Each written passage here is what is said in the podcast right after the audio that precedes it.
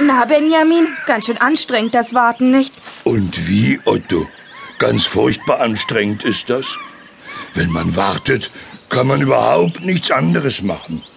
Nur warten. Hm, Man kann nicht weggehen, nicht spielen. Und eigentlich darf man sich nicht mal unterhalten, weil man sonst vielleicht noch verpasst, worauf man wartet.